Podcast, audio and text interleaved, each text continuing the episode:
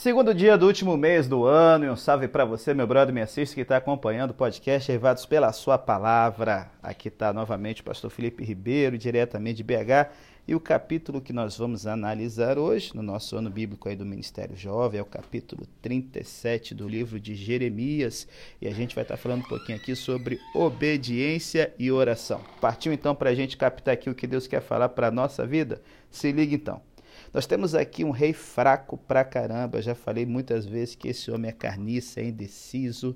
E novamente temos aqui Zedequias garoteando, porque olha que diz aqui o verso 2.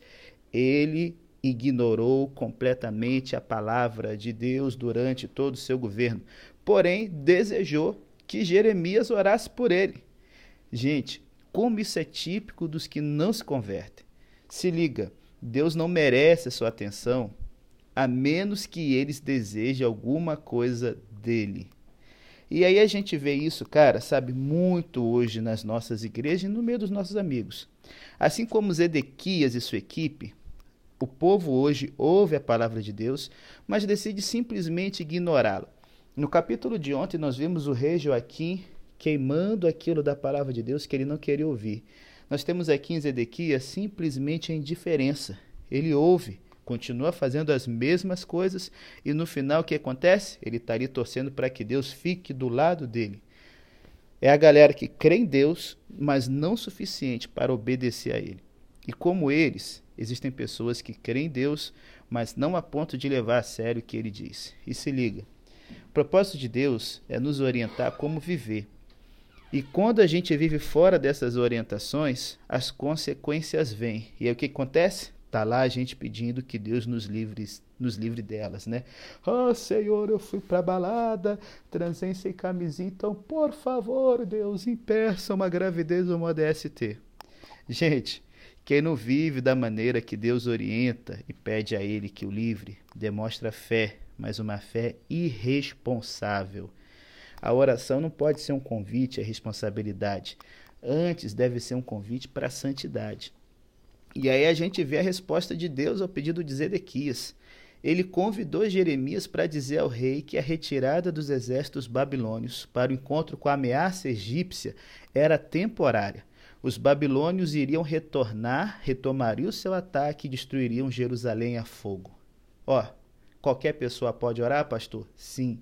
Mas como Zedequias, aqueles que ignoraram a Deus por toda a sua vida podem não gostar da resposta que receberão. E aí eu quero fechar aqui com né, a segunda lição do capítulo. Durante essa trégua aí no cerco da, de Jerusalém, Jeremias tentou deixar a cidade a trabalho, porém foi barrado à porta e acusado de desertar para o lado dos babilônios.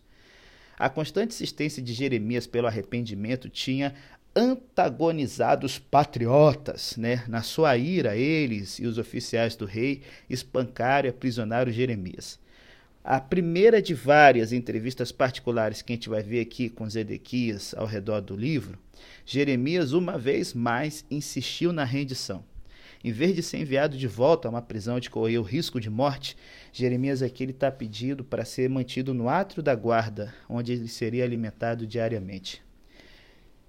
A segunda lição que quero trazer para a sua vida é que essa reação dos patriotas, entre aspas, é típica. Na tensão do cerco, o povo culpou Jeremias, que o tinha advertido durante anos sobre o que aconteceria se continuasse a desobedecer a Deus. Eles o atacaram em vez de aceitar a responsabilidade pela situação. Culpar os outros é uma das mais inúteis e destrutivas de todas as possíveis reações em qualquer situação, gente. A única reação positiva é encarar honestamente as causas, aceitar a responsabilidade pelo seu próprio papel e então tomar alguma atitude apropriada. Em Judá, o povo ainda se recusava a aceitar responsabilidade pelos atos que trouxeram o ataque dos babilônios sobre eles. Simplesmente era muito mais fácil culpar quem? O profeta, e sabe dirigir toda a sua frustração e ira contra ele. A mesma coisa é comum em pessoas que maltratam cônjuges e crianças e nos alcoólatras. Eles se recusam a aceitar a responsabilidade dos seus atos, em vez disso, culpam as suas vítimas, né? É o famoso estupro culposo, essa idiotice que a gente está vendo por aí. Uma das coisas que já deixa a gente estômago embrulhado. Imagina Deus.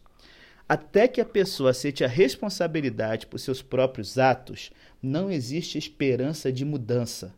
Tais pessoas continuarão a castigar os inocentes, assim como as autoridades de Judá vitimaram o justo Jeremias. Gente, eu peço a Deus hoje que você seja uma voz profética, que junte obediência com a oração e que não jogue a culpa das suas garoteadas sobre os outros. Olha para a sua vida, vendo que você está errando e mude, meu irmão. Fica aqui a mensagem de hoje e até amanhã, se Deus quiser.